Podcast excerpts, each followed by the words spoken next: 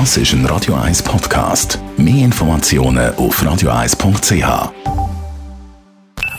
Die Morgenkolumne auf Radio 1 präsentiert von Jackpots.ch. Das Online-Casino der Schweiz. Jackpots.ch. So geht Glück. Morgen, Leute Gerber. Guten Morgen miteinander. Ich wäre ja so gerne jetzt in die letzte Kolumne vor der Ferien mit einem schönen Thema eingestiegen, wo wir alle ein bisschen Freude haben Aber es gibt jetzt so viele Sachen, wo man wirklich etwas muss sagen. Zum Beispiel die ganze Geschichte mit der Blocherrente.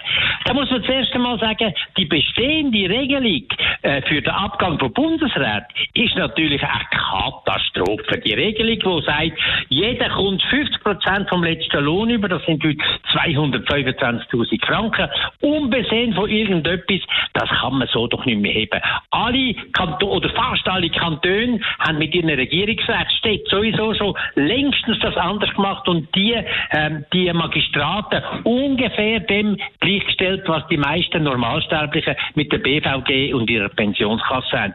Natürlich ist es klar, man soll den Leuten, die so lange geschafft haben für unser Land, soll man nicht äh, zumuten, dass sie nachher in die Armut versinken und ihre Lebensstände nicht können können Das ist ganz klar. Aber das, was da passiert, ist eigentlich eine Katastrophe.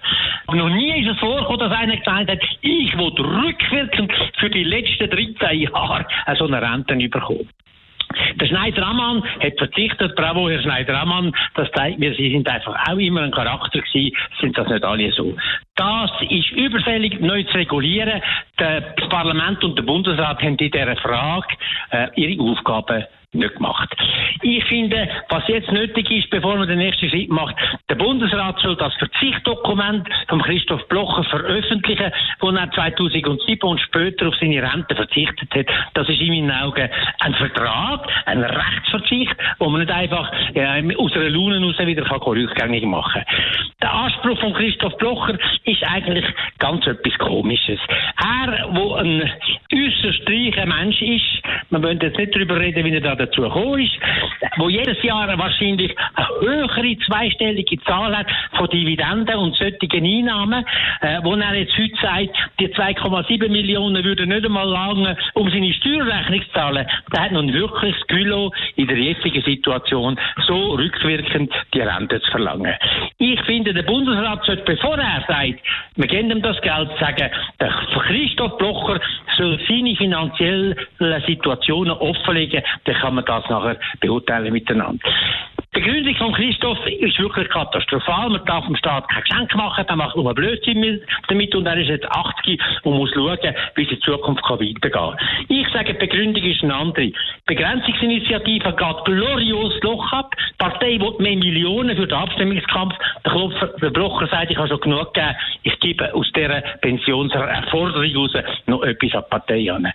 Unverständlich. Ich kann nur noch eins sagen, der positive Teil ist, danke Christoph Blocher, du hast uns endlich gezeigt und bewiesen, was du für ein windiger Charakter bist, was für eine kleinkarierte Persönlichkeit und was für ein asozialer Politiker. Die Morgenkolumne auf Radio 1 er, glaube nicht mehr Freunde. Nein, nein, nein, die kommen nicht mehr zusammen. Die gehen nicht auf eine Käferli-Szene, Kaffee zusammen. Nachlesen könnt ihr die Meinung von Elmar Ledergerber wie alle unsere Kolumnisten auf radio1.ch. Haben wir Geburtstag feiern ja, als Das ist ein Radio 1 Podcast. Mehr Informationen auf radio1.ch.